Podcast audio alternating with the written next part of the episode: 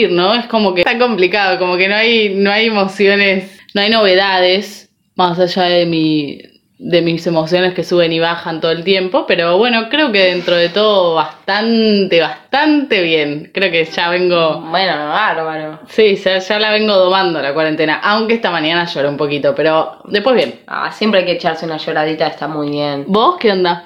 Yo bien, con muchas cosas muy que me están movilizando mucho en estos días. Pero bueno, primero que nada quería arrancar este programa que quiero decirles, ténganos paciencia con este programa. Es muy difícil, nos costó mucho ponernos a grabarlo, es un tema que nos toca muy de cerca a ambas y nos interpela demasiado, así que costó. La verdad, esto costó, pero por suerte con ayuda de ustedes y con ayuda de investigación y de tomar fuerzas y valor, eh, nos sentamos a hacerlo al fin, ya no lo, no lo postergamos más y eso es lo importante. Pero antes de iniciar el programa, primero quiero anunciar una fe de ratas que es sobre otra fe de ratas que tuve en el programa de cancelaciones, me parece. Si alguien no sabe de qué estoy hablando es porque no, le, no escuchó teorías conspirativas y no escuchó cancelaciones y otras yerbas. Así que les invitamos a escuchar. Cuestión es que en las teorías conspirativas de Shakespeare hablamos de que él tenía un amor muy profundo por esta tal Anne Hathaway que le escribió una carta, pim pam pum. Cuando hicimos cancelaciones y otras yerbas, tuve una primera fe de ratas en la que dije, miren, eh, me confundí,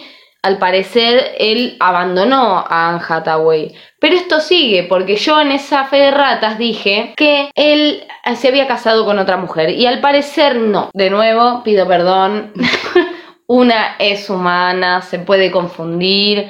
Y bueno, Bueno, yo una de las cosas que quiero arrancar antes de empezar a hablar del tema es algo que decimos siempre, pero justamente en el caso de hoy creo que es súper importante aclararlo. no somos psicólogas. No estudiamos nada de toda esa rama, vamos a hablar un poco de lo que investigamos. Los vínculos son tantos como las personas que hay en este mundo. Entonces, bueno, no hay como una receta. Sí hay ciertos lineamientos que creemos que, que bueno, que son ciertos, sobre todo porque tienen mucha relación con las situaciones que pasamos nosotras. Esperamos no, no decir nada que, nada, no me dar fuera del tarro, No decir nada muy ignorante. Exacto, como siempre, pero bueno, me- mucho menos en una cuestión así que, que bueno, que, que tiene muchas sensibilidades y que no, no es fácil hablar de esto tampoco, ¿no? Primero para empezar a desglosar un poco este tema. Vínculos tóxicos pueden ser de pareja, de amistades, laborales, familiares. Mis, vínculos mis vínculos tóxicos fueron de pareja y creo que mucha gente eh, tiene vínculos tóxicos de pareja, pero no hay que dejar de lado que pueden darse en otras situaciones. Sí, y además me gustaría aclarar, no es que no haya vínculos tóxicos en una amistad o intrafamiliares, pero es verdad que están mucho menos visibilizados Sí. que los vínculos de pareja tóxicos, que es como algo que se habla mucho más, se conoce mucho más, hay mucho más, está más tratado en pelis, en series, eh, eso, nada más. Bien. Que no es que no pase, solo porque no se vea tanto No, totalmente. representado en la ficción. Una relación tóxica es una relación en la que las personas que son parte de ella son incapaces de no hacerse daño. En esta relación no hay un trato de igual a igual, por lo general una persona es la que se aprovecha de la otra y eh, esta persona que se aprovecha, entre comillas, ejerce control y poder sobre la otra. Y por lo general ese control y poder no se comparte. Ese control y poder lo tiene le tóxique.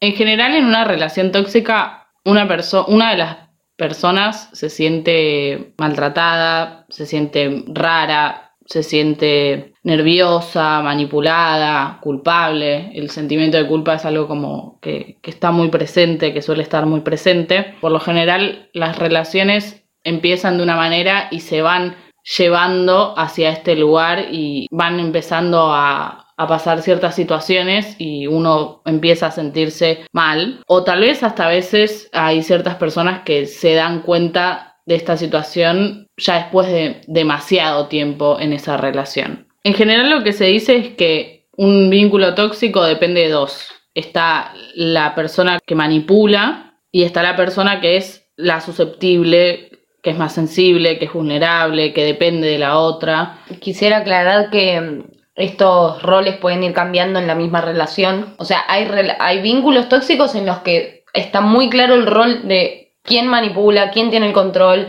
y del otro lado quién es vulnerable, quién es susceptible a la culpa y todas esas cosas. A veces está muy marcado y es cada uno con su rol. Y hay otros vínculos tóxicos en los que ese rol se lo van pasando le une al otro, no está definido, pero hay una dinámica que funciona de esa manera, que uno se pone en ese lugar y el Sí. otro en el otro, y siempre van cambiando. Por lo general hay ciertos métodos que se repiten en este tipo de relaciones. Obviamente, como dije antes, las relaciones son tantas como las personas que existen, pero los métodos que se suelen repetir son la cuestión de menospreciar y denigrar a, a la otra persona, generarle culpa, hacerlo sentir que, que- que hace las cosas mal, que no hace nada bien, intimidar al otro con, con su carácter, ¿no? Eh, menospreciarlo, hacerte sentir menos, Hacerte sentir que no, que no, que no sos nada sin esa persona. Otra cosa que también puede suceder es que esta persona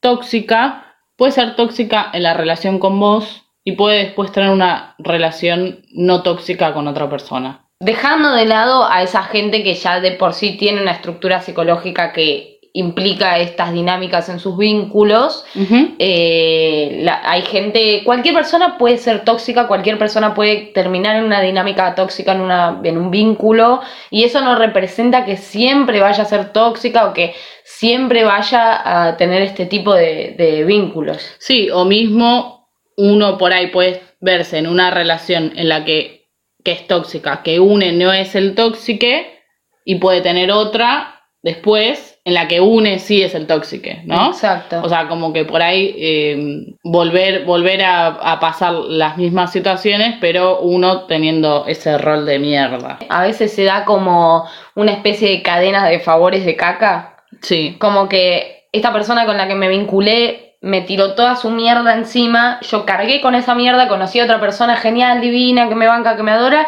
y yo le tiro toda esa mierda encima, y después yo ya dejo de ser tóxico, pero le tiré toda esa mierda y esa persona va con esa mierda y se la tira a otra persona, y bueno, estamos todos llenos de caca. bien. Todo de en caca. Exactamente, es una diarrea hermosa. Bueno, algunas maneras de detectar que estamos en un vínculo tóxico o que alguien está en un vínculo, Totalmente. porque no solamente somos nosotros los que podemos estar, sino que el de al lado también puede estar en, en eso y no darse cuenta, porque muchas veces sucede que uno no se da cuenta o no lo quiere ver, también puede ser. Atención, la gente que escuchó nuestro episodio sobre sectas ya tiene alguna data, porque acá se empieza a entrecruzar con las sectas también, Es ¿eh? verdad. Bueno, entonces... El multiverso de la caca. esta cadena de caca. Hay muchos niveles de toxicidad y recuerden esto, por favor. Puede haber una relación que tenga algunos de estos tintes y no necesariamente ser una relación tóxica, sino que capaz tienen alguna cosa tóxica ustedes como pareja o vos o la otra persona tiene algo tóxico en sí, pero que no termina siendo una relación tóxica, sino que hay una dinámica tóxica en algo en particular. O incluso puede ser que vos tengas una relación tóxica, pero no se cumplan todas las cosas que estamos diciendo. Totalmente. O sea que atentis con eso, es muy subjetivo y casi siempre tiene que ver con, además de prestar atención a las banderas rojas de las que siempre hablamos, es sobre todo ver cómo mierda me siento yo. Sí. Y así definir qué está pasando ahí o buscar ayuda, preguntar, siempre ir a terapia es como la recomendación número uno. Totalmente. Y siempre tratar de escuchar a tus allegados, cómo te están viendo tus amigues, tus familiares. Las cuestiones que se suelen dar eh, en general en estos tipos de vínculos son las siguientes. Que una persona ejerza control sobre la otra, que una persona planifique tu vida, que no te pregunte absolutamente nada sobre lo que querés, ni tu deseo, ni tu opinión, que decida total y completamente por vos. Que tengas celos con tus vínculos, con, bueno, con tus cuestiones de, la vida, con cómo te vestís, también podría, podría llegar a ser. Que cuando vos estás planteando algo en, en lo que le estás mostrando al, al otro que está equivocado y el otro tergiverse toda esa conversación y te haga sentir culpa a vos, creo que es una de las cosas que más se repite en todas estas Creo que es la regla de oro de Le Tóxique. Totalmente. Como darte vuelta a las cosas y que de repente vos tengas la culpa de todo. Sí, y que de repente vos le estabas planteando algo que la otra persona crees que tiene que cambiar o que te dolió o que lo que sea y que vos terminás Pidiéndole perdón. pidiendo perdón y, y pidiendo perdón casi de rodillas. Sí, porque sí, no siempre, es siempre te pidiendo perdón, lugar. uy, che, perdón, la verdad que estuve mal con esto. Sí, Porque sí, sí.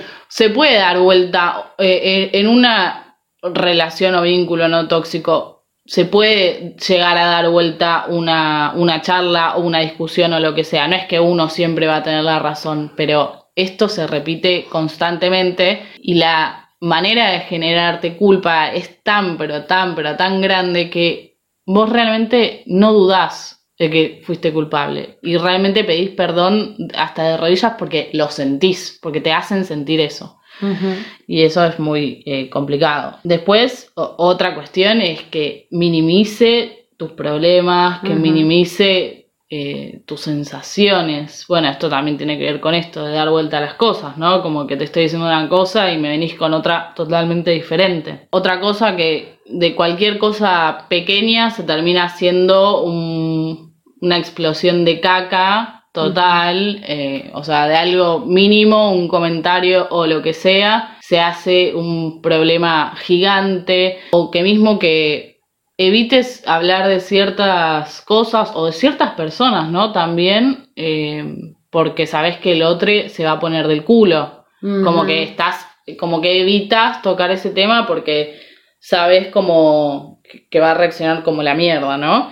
A veces no necesariamente el daño es hacia vos en el sentido de que pueden haber daño físico hacia vos, o por lo menos Sí, que ejerzan violencia sobre ellos mismos también es una violencia sobre vos. es eso. Bueno, a mí lo que me pasó es que estuve con una persona que ejercía violencia sobre él mismo y eso a mí me generaba un nivel de culpa y un nivel de, de, de malestar y, y, bueno, un montón de cosas más que me hicieron mierda el cerebro.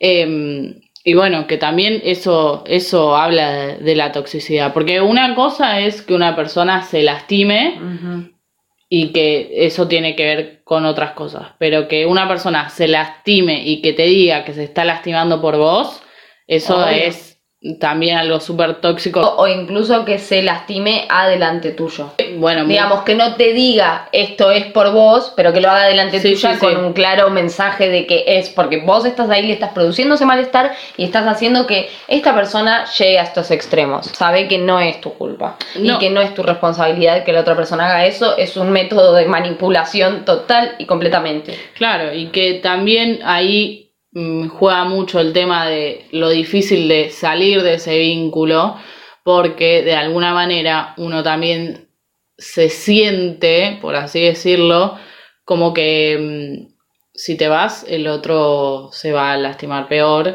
Y que también lo difícil es eh, alejarse porque uno se cree que es responsable de la salud mental o de la salud física de la otra persona. Y la verdad es que no, no sos, no sos responsable de absolutamente nada de la otra persona. Cada uno es responsable de uno. Este, y que vos no sos quien para, para hacerte cargo de eso, excepto que seas su Totalmente. psiquiatra, no lo sé. Totalmente. Este, mm, sí, totalmente válido y me parece importante mencionar eso. Y otra cosa que a mí me gustaría agregar a estas situaciones, eh, que no sé si se da en todas, pero bueno, creo que en la mayoría sí, es que por lo general la persona tóxica de alguna manera u otra te aísla de tu mundo. Eh, de alguna manera logra hacerte separarte de ese mundo. Ya sea hablándote mal de las personas, celando las personas que te rodean, generando conflictos, hasta obvio que depende la persona con la que estás teniendo este vínculo, ¿no? Yo tuve un vínculo con una persona que creo que está bien decir que era una psicópata. Sí, yo creo que sí, no sabe, no somos psicólogas. No, Cumple con todos los rasgos, pero bueno, nada, no somos psicólogas. no, no, Ni psiquiatras, que en realidad creo que es el psiquiatra el que dice. puede ser, pero bueno, nada, eh, No somos psicólogas, no somos psiquiatras, no tenemos ningún tipo de título. O sea, que ya si hay alguien que está esperando una visión profesional, No no, es acá. pues no, mi ciela. Esto es una visión personal, subjetiva y que tiene que ver con nuestras vivencias. Bien, lo que, lo que terminan logrando, bueno, es esto que retomo lo que decía, alejarte de, de tu grupo por un montón de cuestiones. Entonces vos medio que terminás dependiendo de una sola persona y es esa persona. Acá se encuentran paralelismos con las sectas, por ejemplo. Exactamente. También eso tiene mucha relación en que cuando une quiere salir de esa situación, está como medio complicada, porque, bueno, simplemente porque en general eh, se siente sole, está como aislado, como que básicamente uno siente que no, no tiene nadie más que esa persona que le está haciendo mierda la vida, ¿no? No tiene que pasar en todos los casos No, y de hecho hay vínculos tóxicos que ni siquiera llegan hasta este punto, hasta puede ser un vínculo en el que sea, no sé, de un mes, dos meses, ¿no? Sí. El mío es más Claro, heavy porque largo. fueron cuatro años de Claro. relación, ¿no? Y además recuerden, posta que me parece re importante decir esto porque tengo miedo es que ustedes estén con la checklist en la casa y flasheando, "¡Ah! no, pará, es una relación tóxica. O al revés, diciendo, ay no, pero no cumple con todo, no es una relación tóxica. Digo, esto no se puede calcular, no, No. se puede calcular. Es decir, hay distintos niveles de relaciones tóxicas, hay distintas niveles de to- distintos niveles de toxicidad en una persona.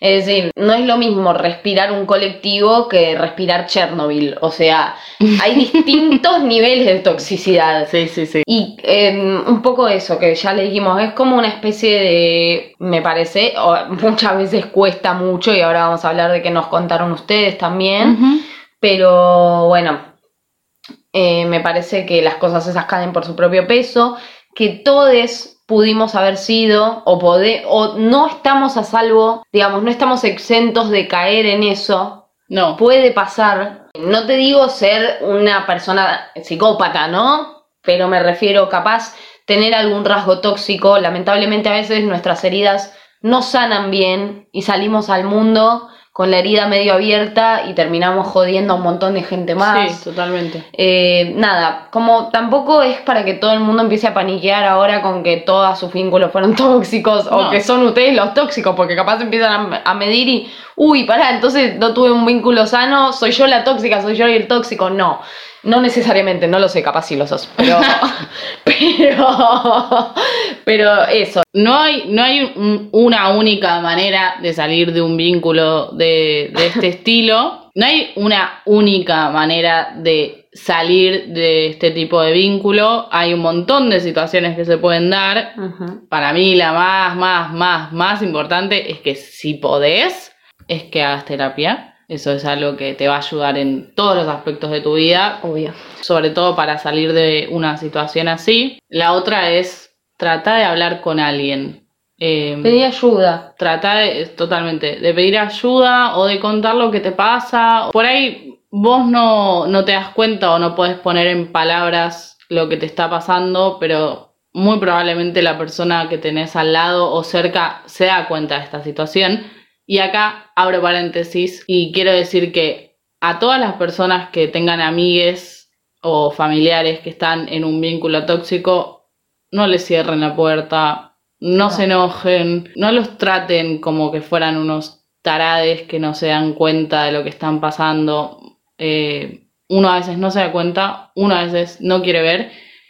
y otras veces no puede salir de esa situación por un montón de cuestiones. Lo más, más complicado es sentirse solo en ese momento y de esa manera todavía es más difícil aceptar que estás en- esa situación y más difícil es salir de esa situación porque cuando uno se siente solo y se siente que la única persona con la que está lo está haciendo mierda, es muy difícil separarse de eso. Y alejarse o enojarse nunca es la respuesta. No, totalmente. O sea, si vos tenés a alguien que temes que esté en ese tipo de vínculo, o capaz, a ver, capaz no pensás que es un vínculo tóxico, pero te das cuenta de que está con esa persona, esta persona se comporta distinto, eh, cambió sus hábitos, se alejó de vos. Antes de ofenderte y decir sexistas como pollerudo o Mm. polleruda de mierda, antes de ofenderte, trata de pensar por qué estará pasando esa persona, trata de acercarte a esa persona, aunque te tenga que echar mil veces, aunque te tenga que cerrar la puerta en la cara mil veces, eso va a valer mucho más que si te alejas, evitas el problema o incluso te ofendes o burlas a la persona o cosas así que sabemos que pasa porque de hecho a ambas nos ha pasado. A mí igual no me pasó. Eso que me pasó no fue con vínculo, por un vínculo tóxico, sino por otra situación que estaba pasando en mi vida. Que en vez de recibir preguntas, ¿qué te pasa? ¿Necesitas algo? ¿Por qué está pasando esto? Fue simplemente ver cómo todas mis amigas me daban la espalda y se ofendían conmigo porque pensaban que nada, que yo hacía cosas desde el egoísmo cuando estaba haciendo cosas desde un problema mucho más fuerte y grave. Pero bueno, a lo que voy es que nunca, aunque no sepas si es un vínculo tóxico, capaz si esa persona, no sé, le está pasando cualquier cosa en la vida, capaz ni siquiera es un vínculo tóxico, pero la respuesta nunca es dar la espalda y enojarte. Y, y bueno, por otro, por otro lado, eh, otra de las cosas es por ahí pararse a mirar y a replantearse que si uno se siente mal y se siente angustiado o tiene miedo o lo que sea. Acá estamos hablando todo de tipo de cómo salir de un vínculo tóxico si vos lo estás sufriendo, pero por ahí vos estás siendo tóxico con la otra persona y no sos un psicópata y te puedes dar cuenta y puedes reflexionar. Puedes ir a terapia, puede cambiar, hay miles de cosas que se pueden hacer. Totalmente. Eh, pero bueno, también es importante como ver en qué, qué, qué es lo que uno hace o también qué es lo que uno siente, porque Sí, es, para mí eso es clave, pararse y ver cómo me siento. Si yo miro atrás o miro lo que me está pasando ahora y me siento angustiada,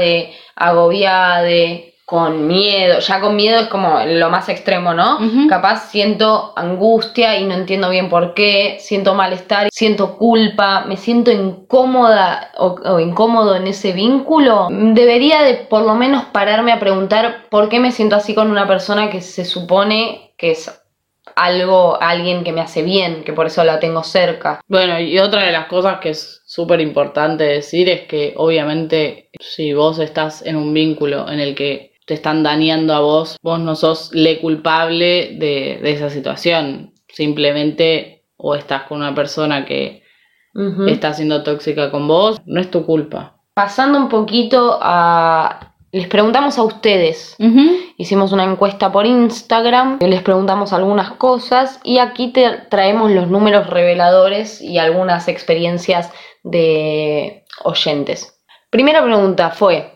¿estuviste en un vínculo tóxico? Un 83% respondió sí, un 17% respondió no. Esa fue la primera pregunta que hicimos eh, y nos demostró que es mucho más usual, muchas veces uno tiende a sentirse sole o tiende a sentir que, que es difícil explicarlo, pero en realidad, en general, creo que todos hemos pasado por un vínculo tóxico o conocemos a alguien muy cercano y que tuvo un vínculo tóxico, ya sea este, intrafamiliar, ya sea de pareja, de amistad, laboral, lo que sea, pero creo que todos conocemos lo que es un vínculo tóxico de cerca, en carne propia o de alguien muy cercano. ¿Qué? Sí, y que además algo que quiero agregar, o por lo menos a mí me pasó, que me pasó por ahí de más chica, digamos, me pasó entre los 16 y 20 años. Hay gente muy lastimada, hay gente muy lastimada, más allá, eh, más allá de los trastornos, ¿no? Más allá de las estructuras psicológicas, hay gente que está muy lastimada y sale al mundo a vincularse y arrastra, tiene eh, ese bagaje que lo lleva a todos sus otros vínculos. A mí, ponele, eh, me pasó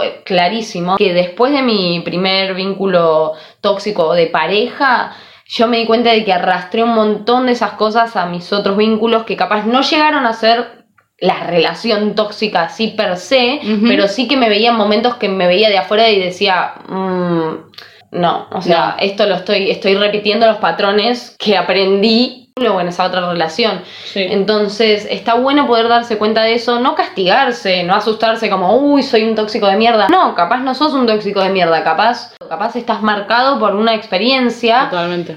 Sí, este, una experiencia o películas o series que después vamos a hablar de ese tema. sí.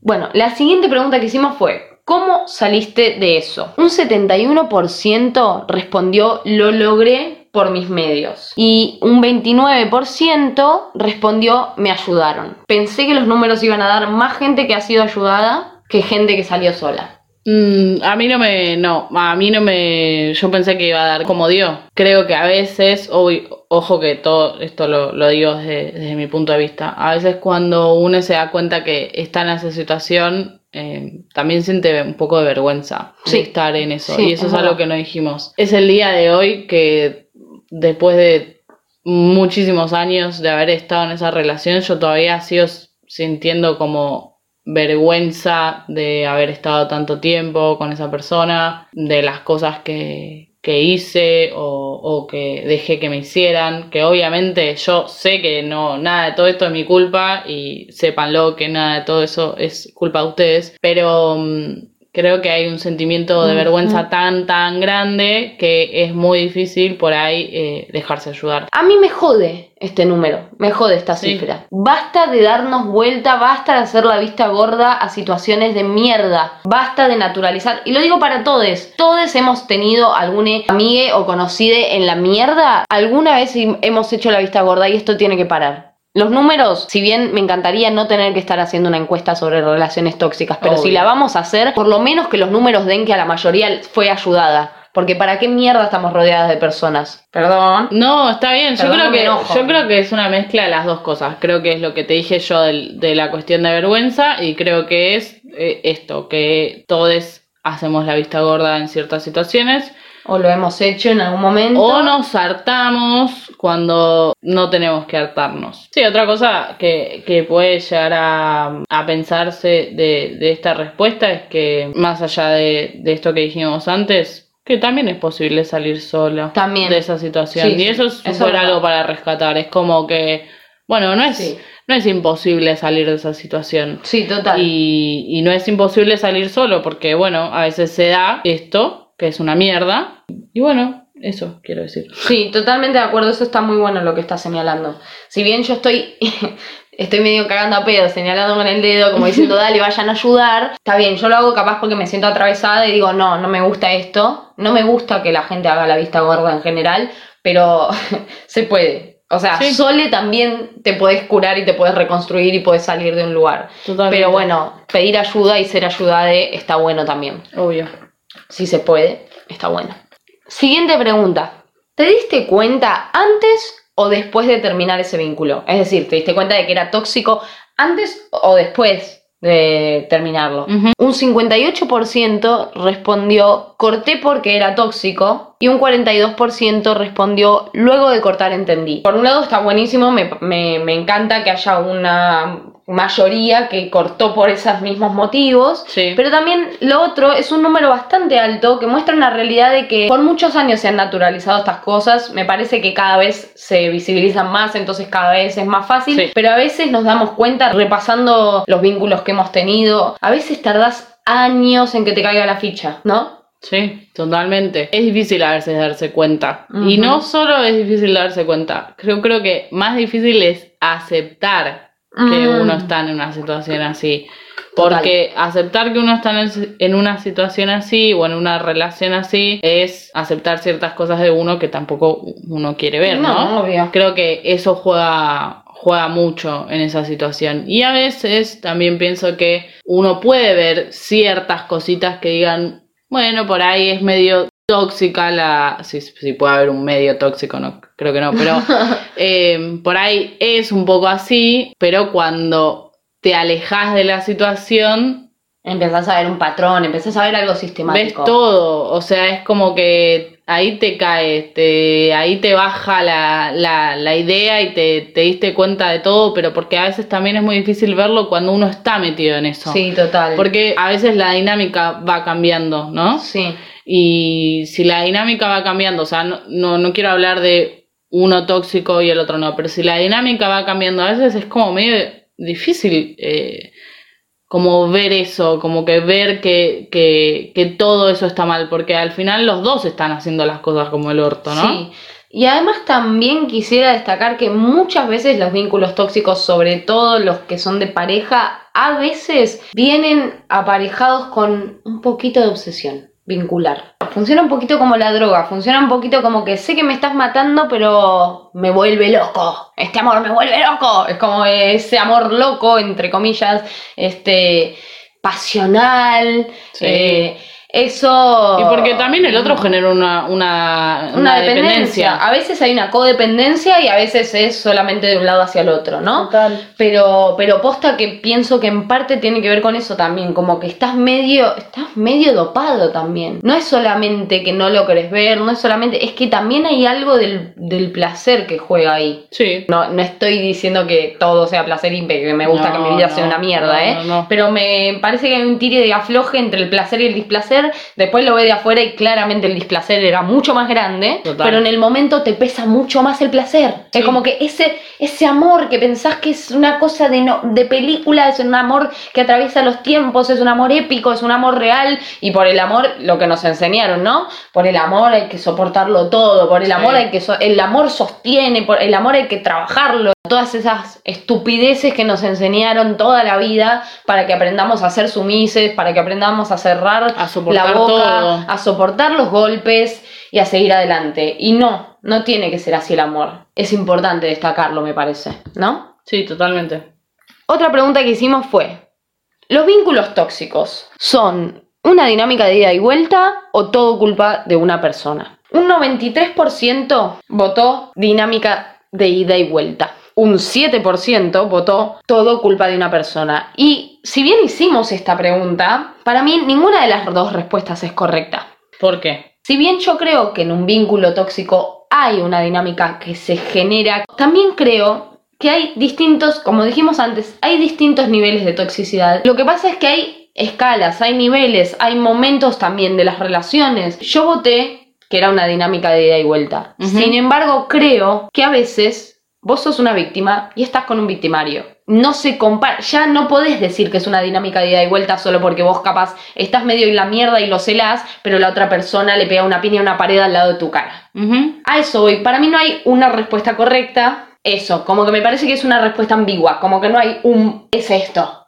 Solo dos personas votamos que era culpa de una y yo fui una de esas personas. Estoy de acuerdo con, con Clary. Yo voté que, que es todo culpa de una, pero bueno, porque en mi experiencia y en lo que me pasó, y este capítulo soy lo más autorreferencial de lo que fui en todos los programas, y revisando la situación, sí creo que es culpa de o sea, en, en mi situación fue culpa de una persona, en este caso no fui yo, pero sí puedo decir que encerrada en esa mierda, yo también tuve actitudes tóxicas. Exacto. Eh, me vi envuelta en ese juego y también eh, jugué esa toxicidad. Para nada de lo que estamos hablando de una respuesta correcta, pero Pero esta creo que es la más ambigua, Ambigua. de todas las que preguntamos. totalmente. En mi relación yo también siento que la otra persona es la que llevó la mierda, la que puso la bomba de mierda, pero eh, yo me pongo a revisar y tuve situaciones en las que yo tuve conductas tóxicas que obviamente que nacieron en respuesta y un poco por, por, el, Por esa dinámica. por esa dinámica que se dio particular en esa cosa, pero que después como dije antes, las arrastré conmigo, las llevé conmigo. Hice carne de, de esos dolores y los llevé a otras relaciones Y eso se relaciona un montón con la siguiente pregunta que hicimos, que es si fuiste letóxique. Eh, bueno, un 66% puso no lo niego ni lo afirmo y un 34% puso jamás. Ahí tiene mucho que ver con esto que estábamos hablando antes. Por ahí no eras letóxique de la relación, pero tuviste estas conductas. Claro. O fuiste tóxica y no por eso estás en una relación tóxica. Sí, totalmente. Todo el mundo alguna vez tuvo un razonamiento, un razonamiento bajo y, y- y podrido. Sí. Todo el mundo alguna vez tuvo una actitud podrida, todo el mundo alguna vez lastimó a mayor o menor grado, ¿no? Obvio. Bueno, después le pre- les preguntamos a ver si se les ocurrían algunas películas o series que perpetúen los vínculos tóxicos de cualquier índole. Y nos respondieron las siguientes. Eh, Kissing Booth. Es una peli de mierda, básicamente. Es muy mala desde la trama, los personajes no tienen arco, son malos los actores también. No es interesante para nada. Está muy maltratado todos los temas de la adolescencia. Se romantizan y se naturalizan actitudes súper machistas. Bueno, en fin, es una mierda. Pero es verdad que hay una relación que se da, que es la principal, ¿no? Que es bastante tóxica. Está muy mal abordado el tema. Total. Casi Ángeles. Casi Ángeles te puedo decir que sí. Re- Rebelde Way. Son dos series que sí, chiques. La verdad, sí. Eh, creo que no hay un vínculo que zafe ahí. No. Se naturaliza el maltrato, se naturaliza el machismo, se naturaliza la manipulación. Gossip Girl. Nosotras hablamos de Gossip Girl en Sí. Romantizame esta. Si no lo escucharon ese capítulo, hagan lo que quieran, pero está bueno. Si quieren, escúchenlo. Gossip Girl es nivel. Todos los vínculos son tóxicos. Sí. Eh, intrafamiliares, de pareja. Bueno, ahí de tenemos de amistad. amistad. Ahí tenemos de amistad, que es un vínculo tóxico que no se suele mostrar tanto. Exacto, no está tan visibilizado, por lo menos en lo que es lo ficcional, y no se habla mucho de eso. No. How I Met Your Mother. Sí, para mí, yo estoy de acuerdo, también entra. Ted tiene, la verdad es que un vínculo bastante tóxico eh, con Robin, está bastante obsesionadito y lo romantizan constantemente. Sí. Y siempre Ted es el pobrecito, pero Ted no es ningún pobrecito. Sí, déjenme decirles, yo amé esa serie igual, ¿eh? How I Met Your Mother me Sí, encantó. Es hermoso. Elite. Otra que no vimos, disculpen, las mencionamos porque capaz ustedes... Pero bueno, otra que se supone que no aborda bien este tema. Tres metros sobre el cielo. No la vi. No la vi.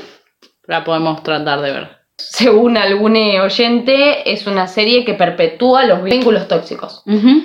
Después, You. sí. la vi.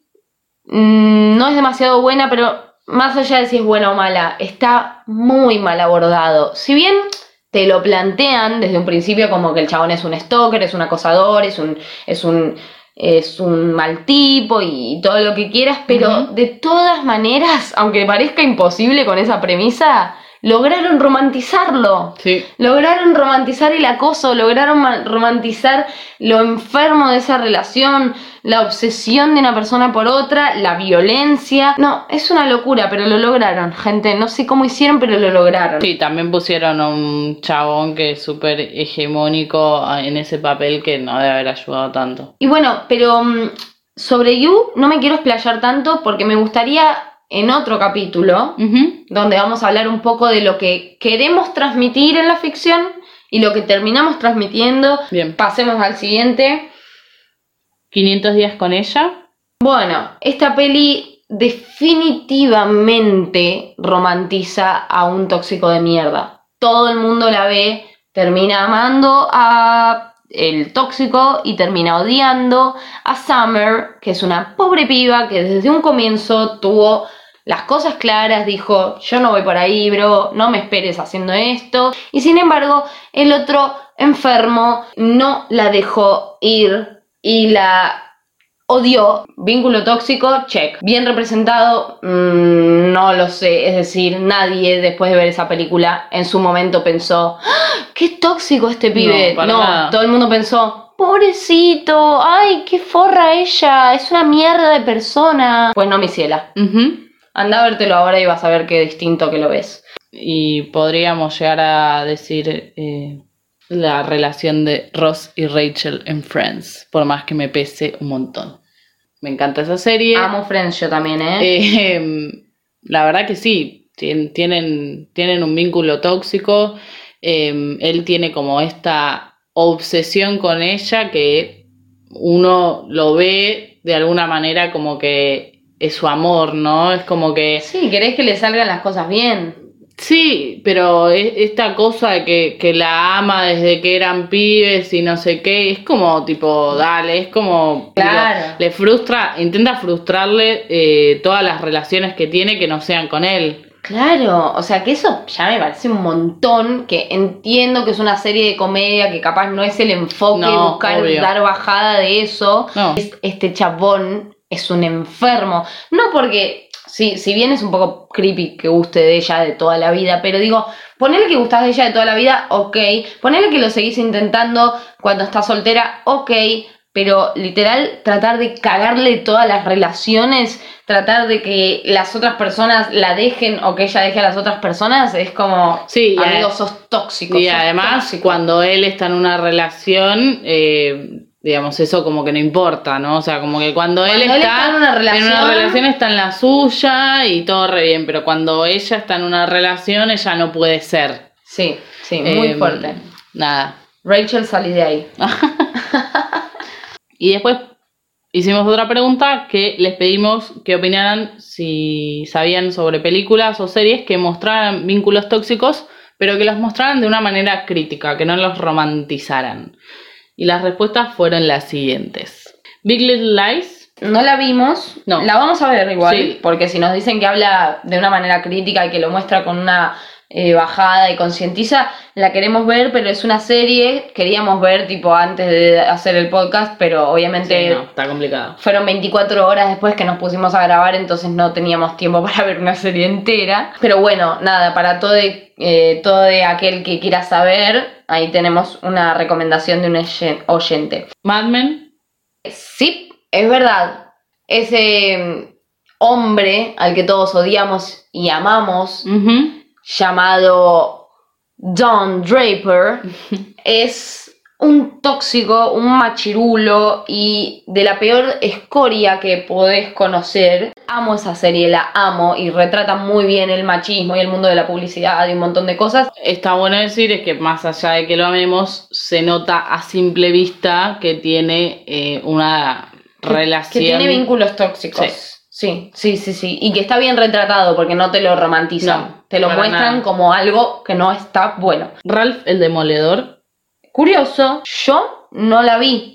Así que no puedo hablar de ella. Yo la vi, pero no, no me acuerdo muy bien, o no sé muy bien por dónde lo está pensando, pero re puede ser. Y está, además estaría buenísimo que, que se vea en una peli que es para niñes. Sí, Yo creo que a lo que va con recomendarla sobre como que el personaje de Ralph es malo y que se junta solo con malos y que como que habla de que solamente puede ser malo y nunca va a cambiar eso. Mm. Y en toda la película, digamos, él medio que se da cuenta que está en ese papel, que no quiere ser más malo, por así decirlo, y que intenta salvar y ayudar a los demás. Creo que por ahí, por ahí, por ese, por ese lado va, me parece la recomendación. Bueno, me parece hermoso. Aplique o no, me parece hermoso.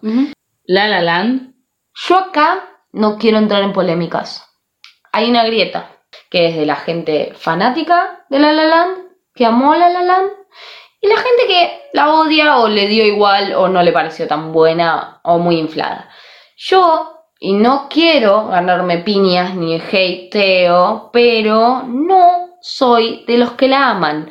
No la odio, digamos, Ryan Gosling, Emma, Emma Stone. Emma Stone, eh, siendo hermosas, hegemónicas y, y cantando y bailando tan lindo. Em, mi corazón no es de piedra, me gustó ver eso. Pero para mí la peli es un gran cliché. A nivel cinematográfico me parece interesante. Me parece que tiene valores cinematográficos, pero en cuanto a trama y eso no me ha sorprendido para nada. Y mm, sí tiene valores y ellos actúan bien y, y es lindo y la música es agradable y tiene muchas cosas rescatables, pero a mí no me volvió loca. Quiero aclarar que yo vi hace mucho La La Land y no me gustó demasiado, entonces medio la borré de mi memoria. claro, yo no la vi. Entonces, no según, y corríjame, según lo que yo recuerdo, estos dos se enamoran, pim pam pum, y después no me parece que era un vínculo tóxico, de hecho, lo- por lo contrario, me pareció como que tomaban decisiones que, que cuidaban de ellos mismos. Bueno, en fin, pero justamente con ese comentario que dice una hermosa manera de revisar las relaciones, capaz esta persona tampoco piensa que es un vínculo tóxico. No lo sé. La plantearon, la pusieron sobre la mesa y aquí estamos para hablar de ella. Ruby Sparks. Para mí es una peli que sí retrata bien lo que es un vínculo tóxico. Y además me gustó como película. Eh, Paul Dano o Paul Dano, nunca sé cómo decirlo. Y Zoe Kazan o Kazan o Kazan. La recomiendo y me parece que... que- la recomiendo y me parece que sí eh, aborda bien el tema de relaciones tóxicas. Desde un lado inesperado, desde un lugar poco convencional, pero termina demostrando un poco lo que es entrar en dinámicas tóxicas, incluso cuando parece imposible. Bien. Big Eyes. Peli de Tim Burton con Amy Adams y Christoph Waltz o Waltz. Una historia de una pintora que se enamora de un pintor y termina entrando en un vínculo muy tóxico y que además pone en juego cosas de su profesión. Eh, lo retrata bien el vínculo tóxico y además Bien. está basada en hechos reales. Y Blue Valentine. Que Para mí es como la película de las relaciones tóxicas, de la relación tóxica. La elegimos acá porque en ningún momento sentimos que romantiza eh, este vínculo de mierda que tienen estos dos personajes. Digamos, Totalmente. Sí se ven flashbacks por momentos del momento que se enamoran, ¿no? Sí, te muestran lo bueno de una relación. Es que, es que a eso iba a ir, que es lo que dijimos antes. Los, los vínculos tóxicos no, no, no necesariamente son tóxicos desde el principio. En general empiezan, empiezan bien, digamos, y por no uno. son necesariamente tóxicos todo el tiempo. No, también. Puedes estar en un vínculo tóxico y tener un día espléndido, lleno de amor y amor Re, loco y, a- y pasión. Y al otro día es toda una mierda de nuevo. Totalmente. Y está buenísimo que lo muestren. La cuenta es de una historia de, de dos personas y de, de su relación. Las escenas son, son fuertes y, Sí. y se ve que es, una, que es una mierda. Los dos están envueltos en esta toxicidad, pero hay uno que es le más tóxique. Sí. no quiero decir. Le que- tóxico, es le Exacto. Algunas cosas que suceden en los vínculos tóxicos y que a mí me parece que podemos hablar también un poco de nuestra, nuestros vínculos tóxicos sin necesariamente hacer un story time contándoles toda nuestra No, relación, que no es el caso. Es un poco esto de dar ejemplo o ponerle nombre o cara a ciertas cosas para que sean más fáciles de identificar. algo que, que, que me que pasaba, por ejemplo, que por ahí podría utilizarlo, que es que esta persona con la que yo estaba, lo que le pasaba muchas veces es que se sentía muy mal y se angustiaba y, recurría a mí constantemente y me pedía a mí constantemente que eh, lo ayudara a distraerse. Si bien obviamente que nada, esto no tiene que ser, o sea, a cualquier persona le puede pasar y que no es algo de una persona tóxica, obviamente, que nada, yo también tuve algún ataque y, he, he recurrido a alguien por ahí para, para soportar ese momento, pero esto era constante, o sea, esto era como que yo era la responsable de que esa persona se sintiera bien. Era responsable de que, o sea, yo tenía que dejar cualquier cosa de lo que estuviera haciendo para acudir, atender a esa persona, para ayudar y si no lo hacía, era la peor del mundo. Hablo de situaciones que no es que, nada, estoy al lado tuyo y vos la estás pasando como el orto y me pedís ayuda. Son las 3 de la mañana y, y sé que tenés que dormir porque al día siguiente tenés que hacer algo importante y aún así te llamo. Después otra cosa que habíamos, no sé si la llegamos a mencionar, pero que es que cualquier pequeñez, sí, la mencionamos me parece, cualquier pequeñez puede terminar en un drama tremendo. Ah, sí, por supuesto. Y yo tengo un ejemplo que real va a parecer un chiste cuando lo diga. Soy una persona a la que le cuesta capaz a veces decidir, tipo, che, ¿qué, qué gusto preferís de tal cosa, tal o cual? Y yo estoy como, "Mm", excepto que odie uno, me va a costar decidir. Sí. La mitad de- del último viaje que hice con mi amiga Trini lo, nos guió la moneda, porque ninguna de las dos se decidía por nada y vivíamos tirando la moneda para ver que decidieran nuestros destinos. Bien. Y el chabón siempre, viste, malhumorado, porque yo No decidías. no decidía, o sea, una estupidez más grande, tipo, realmente cuando yo no me decidía era una especie de reflejo de su propia indecisión, de sus propios problemas en la vida que él no sabía para dónde ir Y porque esas tam- cosas. También puedes no decidir, o sea, también puedes no decidirte. Sí, y un día me dice, ¿qué querés comer? Y yo estaba en su casa, viste que cuando uno está en la casa de otro, pero bueno, yo era pendeja, no tenía mucho dinero, era como que si comprábamos algo probablemente lo pagaba esa persona. sí, sí. sí. Entonces era como, le dije, no, no sé, no sé. Bueno, pero dale, por favor, decidite, tranqui.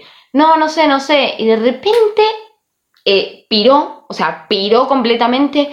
Pero ¿cómo puede ser que nunca te decidas? Que siempre las decisiones las tengo que tomar yo. No sé qué. Llegó a un punto que se violentó y se angustió porque, Porque yo no- no decidí. Y Mm. no dije estoy en una relación tóxica, pero claramente entendí que había muchas cosas no resueltas en su vida Sí. y que las estaba desquitando conmigo porque realmente estaba muy sola. Entonces empezó a depositar muchas de esas mierdas en mí y no estaba yendo a terapia.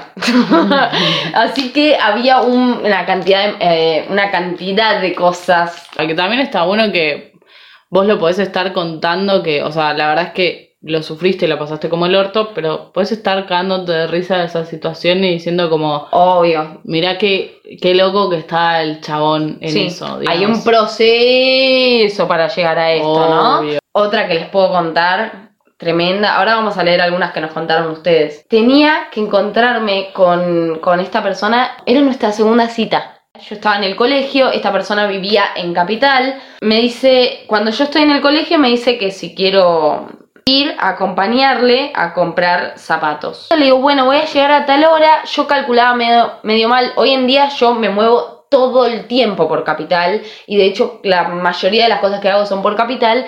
Entonces hoy en día sé calcular tiempos. En ese momento. Pero en ese momento yo no estaba acostumbrada y encima, como les digo, era la segunda cita. Después me acostumbré a ir a su casa y todo y empecé a entender de tiempos. Pero yo creo que le dije que iba a estar en una hora y era imposible porque todavía no había salido del colegio, tenía que ir a mi casa a comer y a cambiarme y después ir a Capital. O sea, que era un se había flashado caca. Flashé, bueno, Sumi, como ¿qué le voy a hacer? Tenía 18 años, no solía ir tanto a Capital y si iba, iba en tren encima, que era mucho más rápido, estaba en Claro. 5 segundos, estaba en el barrio chino. ¿El error fue mío? Podemos decir que sí. Pero lo que vino después, eso solo lo hace un tóxico de mierda. Estoy llegando tarde y empiezo a recibir... Ay, además quiero decir que me dio mucha, me da mucha pena. Pienso en mí misma y digo, pobre, tipo recién saliendo al mundo, salía de mi primera relación larga, este, no, todavía no, no, te- no había tenido tantos vínculos, eh, no había terminado el colegio, era súper vulnerable y Sí. fui a mi casa y almorcé mientras me depilaba Ay, mi vida. para llegar eh, cuando me depilaba. Sí. Aquellas épocas. Aquellos años dorados en los que yo me gastaba en depilarme. Hacía mucho calor ese día. Salí con el bozo rojo a la calle. Y aparte, esa, esa relación empezó ya mal porque me acuerdo que primero me hablaba y me ignoraba por un montón de tiempo. Me hablaba y me ignoraba por un montón de tiempo. Eso para mí ya es una señal porque te están tratando de mostrar que no sos tan importante. Estoy yendo en el bondi, cagada de calor, con el bozo rojo, con la panza medio mezcolanzada por haber comido parada y a los pedos, toda arregladita con perfume, qué sé yo. Y me llega en el bondi un montón de mensajes de esta persona diciéndome que por qué le dije que iba a llegar a una hora si iba a llegar a otra, que por qué, bueno, recriminándome todo. Le dije, mira, eh, si tanta bronca tenés, me bajo del bondi, me, toma, me tomo el que va para el lado opuesto y vuelvo a mi casa porque no tengo ganas de ir así. Y me pidió perdón. Y yo como una estúpida dije, ay, me pidió perdón. y seguí yendo. Me bajé, yo tenía que estar en Escalabrini Ortiz y Corrientes. Me bajé en Escalabrini Ortiz y Santa Fe. Y corrí Ay, por vida. Escalabrini Ortiz para llegar porque esta persona me dijo que me estaba esperando. Corrí por todo Escalabrini Ortiz. Soy una persona hiperlaxa. Los tobillos se me doblan cada vez que salgo a caminar a la calle. Y ese día casi muero en Escalabrini Ortiz por ir corriendo. Se me vencían los tobillos cada media cuadra y corría, corría, corría, corría. Llegué chivada, angustiada, porque me sentía culpable, porque ya me había hecho sentir culpable esta persona. Cuando llegué, traté de mantener la compostura y esta persona trató de mantener la compostura también. No me recriminó. De hecho, actuó como si nada pasara. Caminamos media cuadra y yo me di cuenta de que no estaba bien todo eso. Y me puse del orto. Me atreví a ponerme del orto. Y esta persona se puso 10 veces más del orto. Claro. Básicamente me hizo sentir una mierda por haberme ofendido porque él se ofendió. Claro, ¿Entienden? cualquier cosa. Este, yo solo había llegado tarde a comprar zapatos, ni siquiera a ver una peli o a un teatro que nos cierran la puerta, a comprar fucking zapatos. Igual nos arreglamos después de todo eso y tuvimos una tarde amena y todo bien, pero ya arrancó así la relación, ¿entienden? Yo después de esa cita debería haber dicho yo con esta persona no, pero bueno, no me di cuenta y claramente era muy chica como para avivarme. Seguí la relación y pasaron situaciones así mil veces y la última que voy a contar porque ya me parece suficiente. Estábamos en, vamos a decir esto, es una obra interactiva. Bueno, eh, se encontró con una persona que conocía y me dejó completamente de lado. Nivel, no, no te presto atención, sino se fue con esa persona. Y cuando salimos pretendió que estaba todo bien, ni siquiera me presentó con la otra persona. Y esto fue eh, hacia el final de nuestra relación, ya habíamos estado bastante tiempo. Pero obviamente cuando salimos, yo otra vez me atreví a estar enojada. Claro. Y cuando me atreví a estar enojada, me gritó en la calle, en la parada de un colectivo, le pegó una piña a la, estas gigantografías que te ponen al lado de las paradas, estas que son de, de un plástico duro. Yo me sentí violentada, por supuesto, y muy avergonzada porque estaba lleno de gente. Empecé a caminar hacia otro lado como queriendo escapar de él Sí. directamente. Me siguió, me agarró del brazo y me dijo, ¿no te das cuenta de que te quiero? Tiró esa. Claro. Después de eso, no sé cómo hizo para convencerme de ir en un taxi hasta su casa, pero él no me dejó entrar a su casa porque primero me tenía que hacer arrepentir de todo lo que yo le había hecho pasar. Me puse a llorar, subimos a su casa y me dijo, vos no te mereces que yo te haya dicho que te quiero. Ah, bueno. Literal. El mismo día, que además quiero aclarar algo que es medio feo, fue la primera vez que me dijo te quiero en, esa, en ese contexto. Me dijo te quiero en un contexto totalmente violento, que yo estaba totalmente vulnerada, no fue una situación romántica, y después me dijo que yo no merecía ese amor. Y creo que todos hemos pasado por situaciones así. Bueno, yo pasé por mil situaciones así. Se puede salir de ahí, que hoy en día, de hecho, si bien hay cosas que digo con más dolor capaz que otras, no es un recuerdo alegre para nada. Lo último que vamos a decir son algunas experiencias que nos llegaron de oyentes. Bueno, una de las personas nos cuenta que estuvo en una relación con un pibe que era más grande que ella, que era el típico pibe buena vibra y aliado feminista. Me encanta que lo haya aclarado. Cuenta que tenía muchos amigos hombres y que esta persona con la que estaba en esta relación como que le decía todo el tiempo que tenía que alejarse de esas personas y que tenía que dejar de hablarla, hablarles o verlos. Le criticaba y le decía que era una pelotuda porque había tenido relaciones con, con esos amigos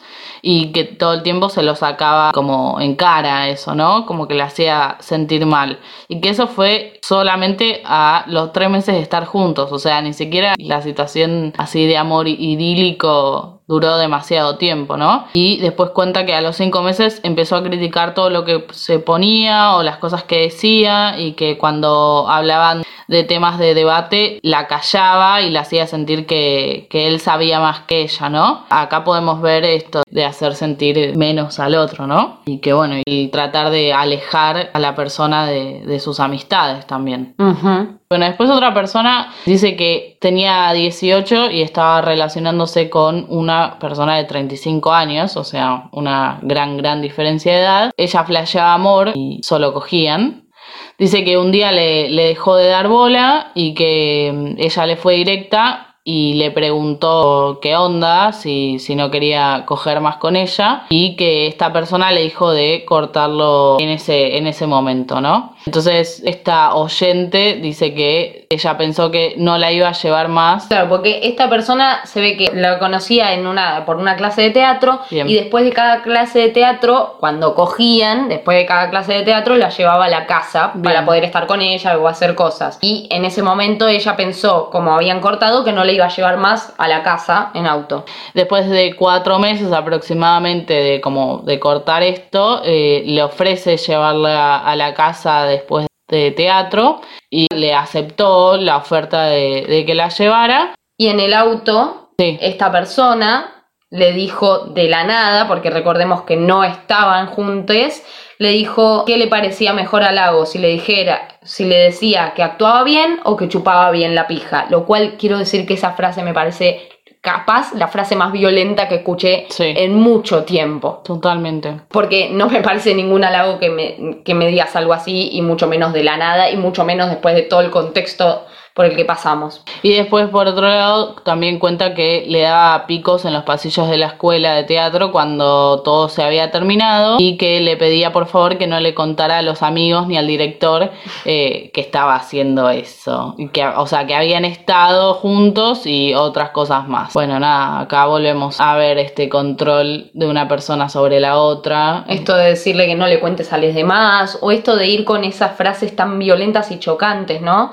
Que me parece que también es algo que se reitera mucho, lo que es la violencia psicológica. Bueno, a mí lo que me parece interesante de, primero, gracias por confiar en nosotras, gracias por confiar y contar sus historias, porque siempre está bueno escuchar, como verán, todas estas historias, mis anécdotas, lo, lo que escuchamos de José, lo que escuchamos de los oyentes que se animaron a contarnos, es que si bien pensamos que hay cosas que se reiteran y cosas que son patrones y cosas que son fundantes de las relaciones tóxicas y a veces rasgos totalmente determinantes de una relación tóxica, son todas muy distintas, pasan por niveles muy distintos, pasan por procesos muy distintos, se vislumbran de maneras muy distintas, hay relaciones que empiezan muy muy bien y van empeorando, o hay relaciones como la mía que ya empiezan desde un lugar de poder y- de hacer sentir como menos a la otra persona, hay relaciones que no pasan de la violencia psicológica a la física, hay otras que sí, digo, por lo que vemos acá, es un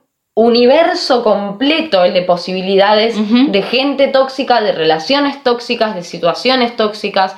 eh, y está bueno compartirlos para que vean que a veces uno piensa que la relación tóxica es que me celen o que me peguen o que no me dejen hacer algo y en realidad muchas veces pasa por muchas otras cosas y hay distintos niveles de gravedad entre comillas me parece que todo es importante destacarlo y no eh, nada de eso lo merecemos en ningún grado No. pero que hay distintos grados Sí.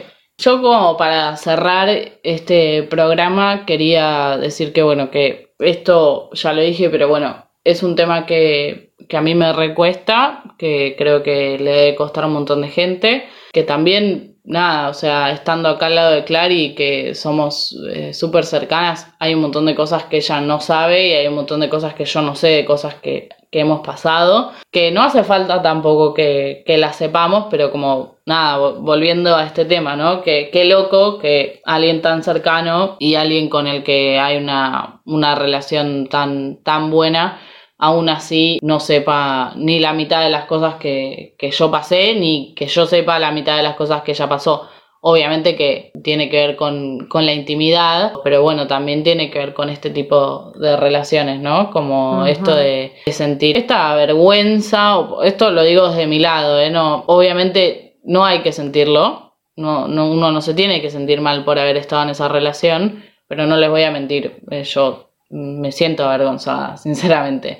Me siento avergonzada por cosas que hice y me siento avergonzada por dejar que me hicieran un montón de cosas. Yo sé que no es mi culpa, obviamente. Sé que me tocó en un momento de mierda, que también me tocó a los 16 años y fueron los peores cuatro años de mi vida. Eh, tanto así que hoy teniendo 26 sigo teniendo pesadillas con esta persona y sigo teniendo pesadillas en las que no le puedo cortar. Por más de que por momentos uno pueda reírse o pueda tomarlo con humor, obviamente que está buenísimo. La realidad es que muchas veces estos vínculos nos marcan para siempre y muchas veces nos cagan también un poco la cabeza. Pero bueno, aún así lo único que puedo rescatar de haber pasado por esta situación de mierda que no se la deseo a nadie es que creo que hoy en día puedo darme cuenta de estas situaciones y puedo saber qué es una buena relación y qué es qué no es una buena relación y puedo darme cuenta de bueno de ciertos aspectos porque ya los pasé porque por ahí si no los hubiese pasado hoy en día no, no me daría cuenta. Ojalá no hubiese tenido que, que vivirlo y ojalá que nadie tenga que vivir nada parecido pero bueno la realidad es que es algo que sucede que está bueno hablarlo, que cuesta un montón hablarlo y es difícil poner en palabras lo que a uno le pasó. Espero que cualquier cosa de la que hayamos hablado, si alguno está en una situación así, le ayude. Y si estuvo en una situación así, se sienta acompañado y sienta que no son les únicas que vivieron esto. Y si no lo pasaron, que ojalá que no lo pasen y que, bueno, nada, puedan ver que, que uno igual siempre tiene que estar atento, porque Sí, por sí. más de que las personas parezcan un amor, hay personas que no están psicológicamente bien y hay personas que eh, están en momentos de su vida que, que lo único que hacen es dar mierda y pueden ser buenas en otros aspectos, pero no vale la pena mm, sufrir por amor.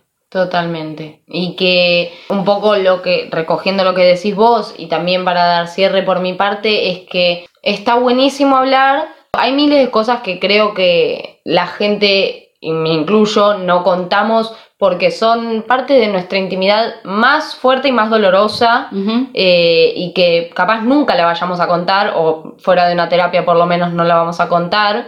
Espero que en la terapia sí estén contando estas cosas porque es donde deberían contarlas y que nos cuesta mucho, pero que tampoco hay que forzarlo porque realmente hablar es sanador, pero no es obligación. No. Y que hay otras maneras de sanar y que también hablar con una terapeuta a veces o con un terapeuta a veces es suficiente y que hay ciertas cosas que realmente, si bien a mí me parece genial poder haber contado algunas experiencias como para tener una visión más amplia de lo que puede ser, hay muchas cosas que considero no son necesarias y a veces incluso son todavía más complicado hablarlos cuando todavía no están procesadas Sí. de una buena manera primero en nosotros eh, y con ayuda de un profesional. Así que lo que sí les puedo decir es que si quieren hablar, si necesitan hablar, pueden hablarnos.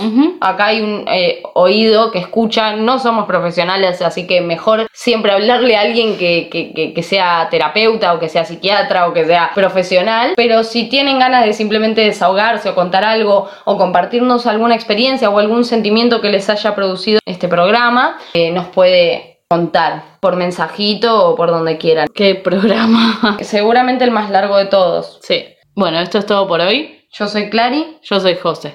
Gracias por escuchar. Sos un viejo contando cosas.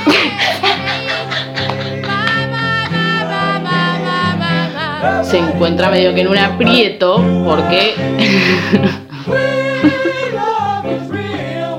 Tipo 10 gramos de manipulación, una cucharita de celos, una...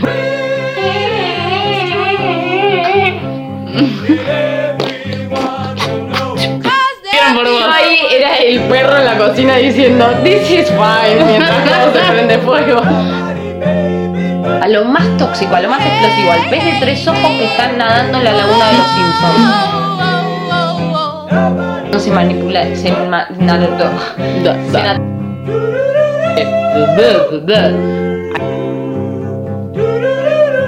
Esto lo podemos tomar como una especie de terapia grupal en la que nos Sí, descargamos. porque hace como dos horas que estamos. Acá casi no va a haber bloopers, ¿viste? No. Che, me estoy mirando, ¿le puedes poner pausa? Clara, grabamos dos horas y veinte. You and me. Yo Dámela supongo que es Dano. Yo, yo, yo creo que es Dano. Agarrame la cola.